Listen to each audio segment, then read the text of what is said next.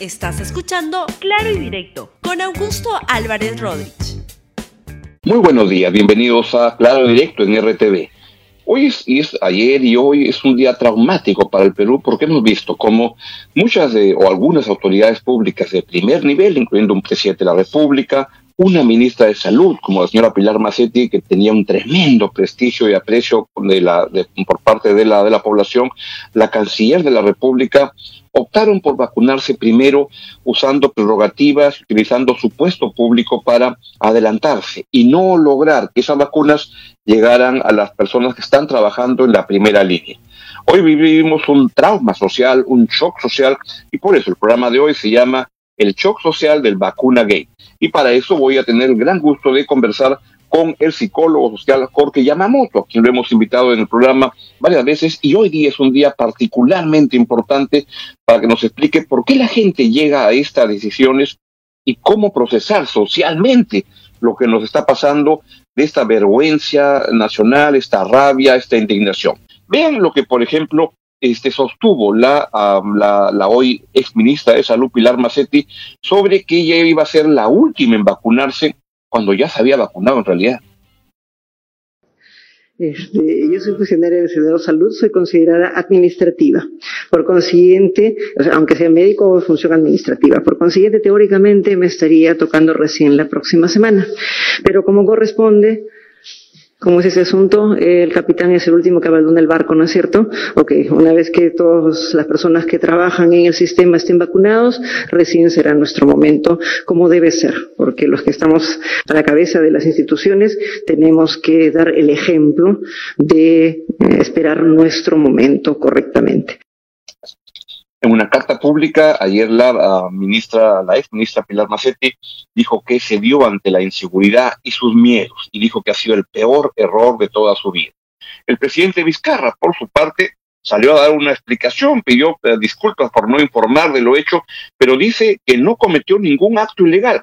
Nunca supe que había más vacunas. Nunca supe que habían más vacunas de las 12.000 dosis para voluntarios que se hablaron. Nunca. Nunca se me informó ni en Consejo de Ministros, ni en reunión alguna, ni con documento que existían más de las 12.000 vacunas que todos sabíamos. ¿Les parece poco creíble? Motivo para no decirlo antes era el de no interferir en el proceso del ensayo de la fase 3 de la vacuna, considerando que varios laboratorios en otros países lo venían realizando a la par. Si bien mi decisión tuvo ese objetivo, soy ahora consciente que debí informar al país de ello, más aún en mi condición de jefe de Estado. Asumo como siempre lo he hecho, asumo mi responsabilidad en ese sentido y por el respeto que merecen los ciudadanos de mi país, pido disculpas sinceras a los peruanos y peruanas por no haber informado de ese hecho en ese momento. Ustedes ya me conocen. Aquí les digo, me someto a las investigaciones en aras de esclarecer esta situación reafirmando que no he cometido delito alguno. Yo la verdad que no le creo, pero tengo esta impresión de que en el Perú la gente usa el poder político y cree que eso le da derecho a cualquier prerrogativa sobre cualquier ciudadano y no se dan cuenta que es a los ciudadanos a los que tienen que servir. Pero yo no estoy, la verdad, que en la onda acusatoria, condenatoria, que me molesta, pero más que eso me da mucha tristeza. Y por eso lo que quiero preguntarle es, lo que quiero es entender qué es lo que está pasando, cómo una sociedad puede procesar un shock tan grande como este. Y creo que Jorge Yamamoto, eh, psicólogo social, es una de las personas más capaces para entender lo que está pasando en el Perú hoy en día. Jorge, muchas gracias por estar con nosotros otra vez. Muy buenos días.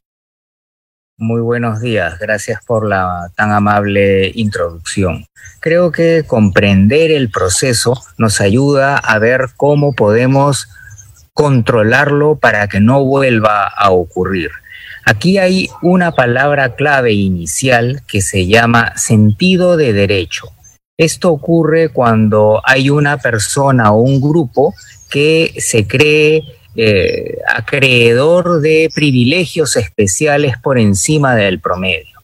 En el Perú eso es un grave problema, porque tanto el pobre por pobre como el rico como rico se cree con derechos especiales en la base de esto están, por ejemplo, estas personas que las detiene un policía y empieza, lo, lo, cachetea, lo ningunea, o lo mismo con un serenazgo, ellos se creen con el derecho de eh, maltratar a la autoridad eh, porque tienen un poco más de plata, un poco más de educación. Pero, ¿qué ocurre aquí? Se extiende eso a ministros, a eh, altos funcionarios de relaciones exteriores y del MINSA en la medida que por haber negociado las vacunas, por ser altos funcionarios o por ser eh, eh, presidente, se creen con derecho a atrasar en la cola a la primera fila, a los enfermeros. Entonces, ese es un grave problema que hay que atacar. El comenzar en el sector público por agresivas campañas para eliminar el sentido de derecho y que todos somos iguales y todos debemos de cumplir la ley. Hay múltiples estudios que encuentran que cuando aparece el sentido de derecho se dispara la transgresión de la norma. Un segundo eh, factor... Pero en ese caso, Jorge, antes de que entres al, al, al, segundo, te pregunto, ¿para para eso hay que creer que el, derecho funciona en el Perú. Y comportamientos como estos no hacen pensar que la gente no tiene confianza en que el sistema funciona. Efectivamente, ¿no? El, el tema de que haya una sanción eficaz genera que las personas no transgredan la ley. Entonces ahí se van sumando dos factores, el sentido de derecho y la poca vigilancia y eficacia terminan generando este problema que es generalizado, porque no han sido cuatro gatos corruptos, sino vamos contando cuatrocientas ochenta y tantas y van a seguir sumando. Y probablemente si llegaban diez mil vacunas, cinco mil peruanos se apuntaban, con algunas excepciones que confirman la regla. Entonces es un chip cultural que hay que cambiar primero atacando radicalmente en el sector público, pero empalmando con la escuela, que esto quede escrito en los libros de historia como algo profundamente vergonzoso, que los niños aprendan de pequeños y no lo imiten eh, de adultos. Ahora, Ahora antes de que pases al, segundo factor, que, quisiera preguntarte en la decisión que toman esta, estas personas. No quiero caer en el facilismo que, también corresponde, de condenarlo, etcétera, pero acá no, no, se estaban saltando la cola para el partido Perú-Brasil, que hay pocas entradas, sino para, para vacunas que significan la vida y la vida de gente, médicos, intensivistas que se están jugando, enfermeros, enfermeras, la vida cotidianamente.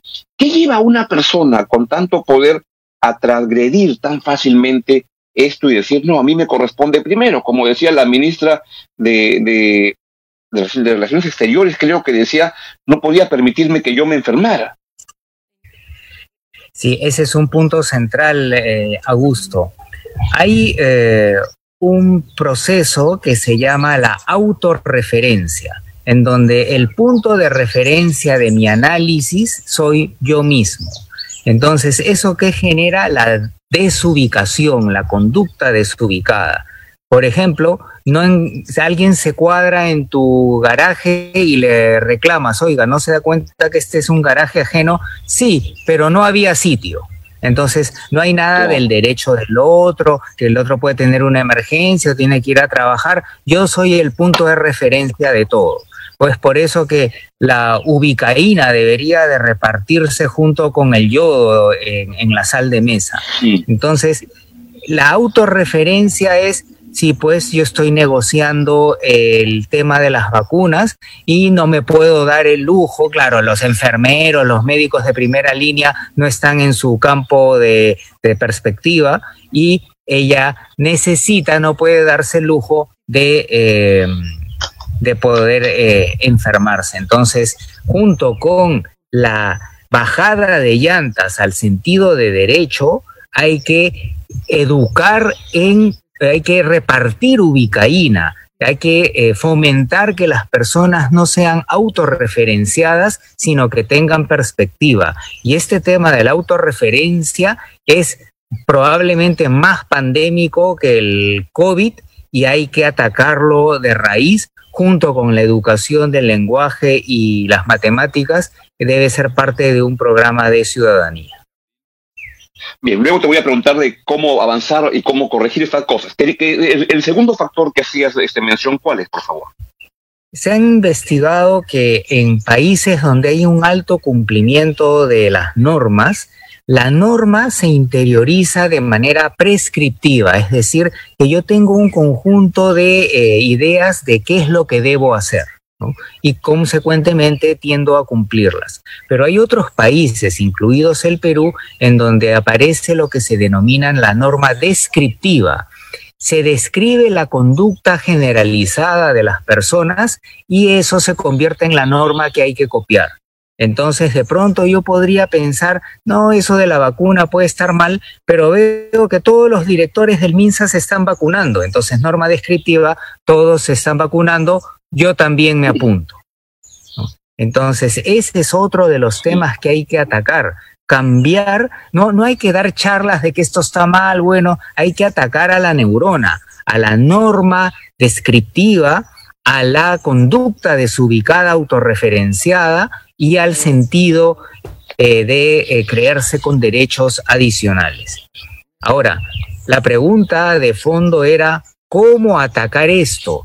Entonces hay que darle una esperanza al país y una pista al Ejecutivo de cómo lo manejar esto, cómo hacer que no vuelva a ocurrir. Claro, porque, Entonces, porque antes que eso te preguntaría de la parte prescriptiva es cómo procesar o cómo se ven sentir los peruanos a muchos de los cuales este, tiene familiares, amigos que están muriendo, otros que no encuentran el balón de oxígeno, este, y, sentir que, que, alguien de la reputación y el prestigio de la señora Pilar Macetti este, ya se había vacunado y que incluso hacía alusión a que ella iba a ser la última en vacunarse y, y cómo manejar que tus héroes resultaban que no eran tan, tan héroes.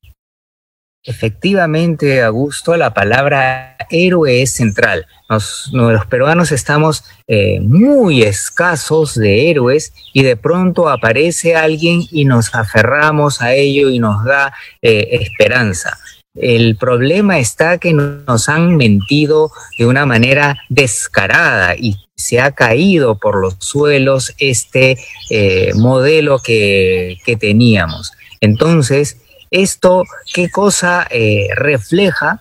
Que ha habido una falta de visión de largo plazo y de conciencia de las consecuencias que ha llevado a un craso error, como ella misma lo señala, el peor error de su vida.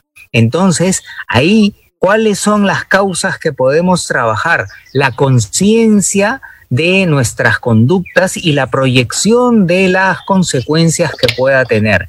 Es otro chip que hay que entrenar a los líderes y a los niños también, porque cuando se dan estas dos cosas, no solamente se evitan actos de corrupción, sino también aumenta el rendimiento académico, aumenta eh, la posibilidad de generar un negocio que tiene crecimiento sostenible y de tener un ascenso sostenible en una organización eh, meritocrática. Entonces, ¿qué pasa si les ofrecemos a los peruanos una solución técnica, no de floro, y un programa que está implementándose con perspectiva de largo plazo y acciones de corto plazo, cambiamos la amenaza de que ya todo está fregado por un optimismo racional y más bien le pasamos la pelota a las madres, a los padres y a los hijos para que comencemos por nosotros mismos.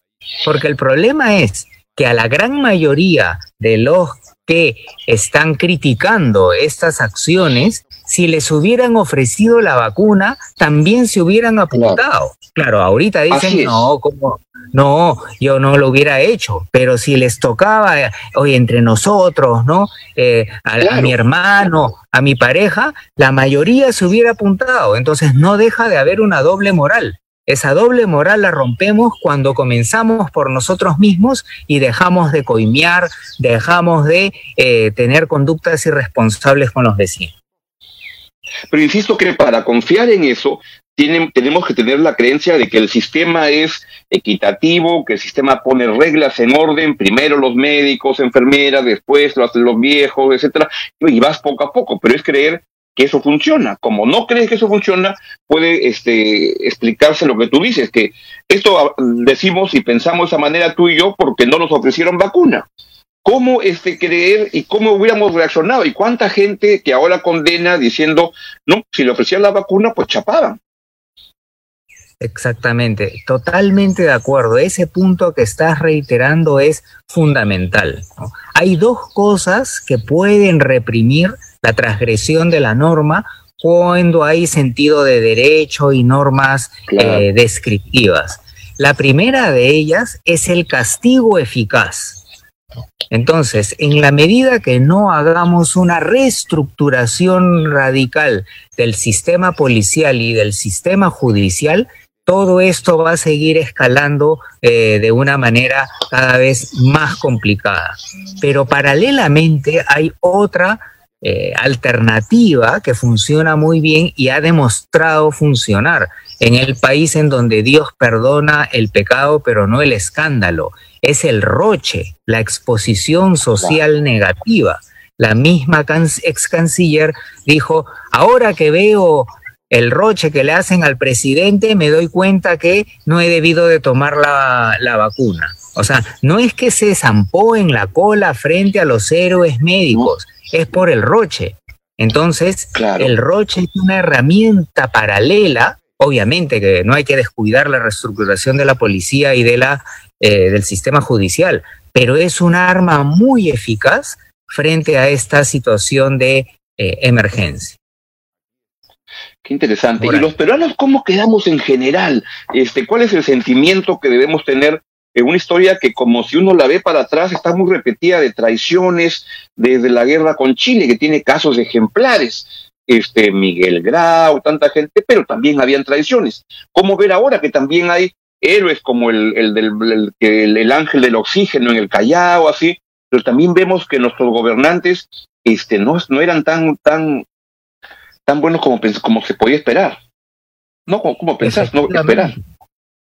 Y eh, excelente el caso del ángel del oxígeno. porque Es un héroe, pero es un héroe que no tiene ni capa, ni escudo, ni espada, porque los extorsionadores, los revendedores de oxígeno ya lo han amenazado de muerte y eh, está eh, solicitando protección policial que se la da parcialmente porque por X y eh, razones, entonces, ¿qué ocurre? los villanos están ganando a los pocos héroes que quedan. Entonces, frente a esto, la conclusión es un desamparo, ya no fregamos, ¿no? Eh, como hay un nuevo programa en redes, sálvese quien pueda, pero allí tenemos un reto, ¿no? Ya ¿Cuánto más vamos a esperar para hacer un programa nacional radical, prioridad uno, de cumplimiento de normas y formación de valores para la siguiente generación? Ya qué más tenemos que esperar. Y eso, armado técnicamente y viendo cómo en los primeros meses van habiendo cambios a través de técnicas especializadas, no del sentido común, sería una de las mejores inversiones para el bienestar y para el cambio objetivo de eh, nuestro país. Y ya existen planes avanzados, estudios, propuestas técnicas, pero siempre los valores y el cumplimiento de normas ha servido para la foto de la responsabilidad social empresarial y no como una prioridad estratégica para el desarrollo y supervivencia del Perú, porque esto se está volviendo inviable. Y no nos sorprenda que frente a este caos surja una versión eh, neochavista sendero reloaded de eh, algo que termine de acelerar la entropía del país. Para culminar, entonces, si te entiendo bien, el resumen es que no solo se necesitan mejores hospitales para el futuro, sino mejores escuelas que desde niñas y niños entendamos que la sociedad debe ser de otra manera, no como la tenemos ahora. El, en países que han estado igual o peor que nosotros, se han dado se ha dado una estrategia comandada y que orquesta todas las buenas intenciones, porque en el Perú tenemos más de una docena de planes de valores, de normas, gente bien intencionada, pero cada uno empuja por su lado. ¿Qué pasa si se unen todos esos esfuerzos con una estrategia de mediano y largo plazo? Con acciones cortas y la empresa, los medios de comunicación, la academia eh, y las entidades estatales que puedan eh, tener la solvencia para eh, participar, nos proponemos centrar estos temas de cumplimiento de normas y valores y vamos haciendo acciones y campañas de corto plazo. Por ejemplo, ¿qué pasa si en tres meses nos concentramos en hacer que la gente cumpla, no pasarse la luz roja y ceder el paso cuando es correspondiente? Y vamos a decir, mira, sí se puede, y mira, qué placer esto, ¿Qué pasa si el peruano mala onda chorado le decimos, oye, saluda y agradece? Y en otros dos meses vemos que va resultando y así vamos generalizando y creando un movimiento que involucra la educación más allá del lenguaje y matemáticas, la empresa más allá de los valores de, pizarra de la organización y el floro de los políticos en acciones concretas, medibles y accionadas. Jorge, muchas gracias. Qué interesante lo que planteas, que creo que es muy iluminador en un contexto de, pena y de vergüenza y de indignación que debe existir entre todos los peruanos en este momento. Muchas gracias. tengas un buen día. Gracias. Sí se puede y ahora más que nunca es el momento de, de hacerlo, Augusto. Una gran manera de ver cómo las crisis generan oportunidades para mejorar y para que la siguiente crisis nos agarre mejor parados. Muchas gracias, Jorge. Un gran abrazo. Gracias. Bien, ha sido el, psicólogo social Jorge Yamamoto, que siempre me gusta convocarlo porque nos da ideas magníficas de cómo entender y procesar para estos problemas tan grandes para construir una mejor sociedad. Chao, chao. Gracias por escuchar Claro y Directo con Augusto Álvarez Rodríguez. Suscríbete para que disfrutes más contenidos.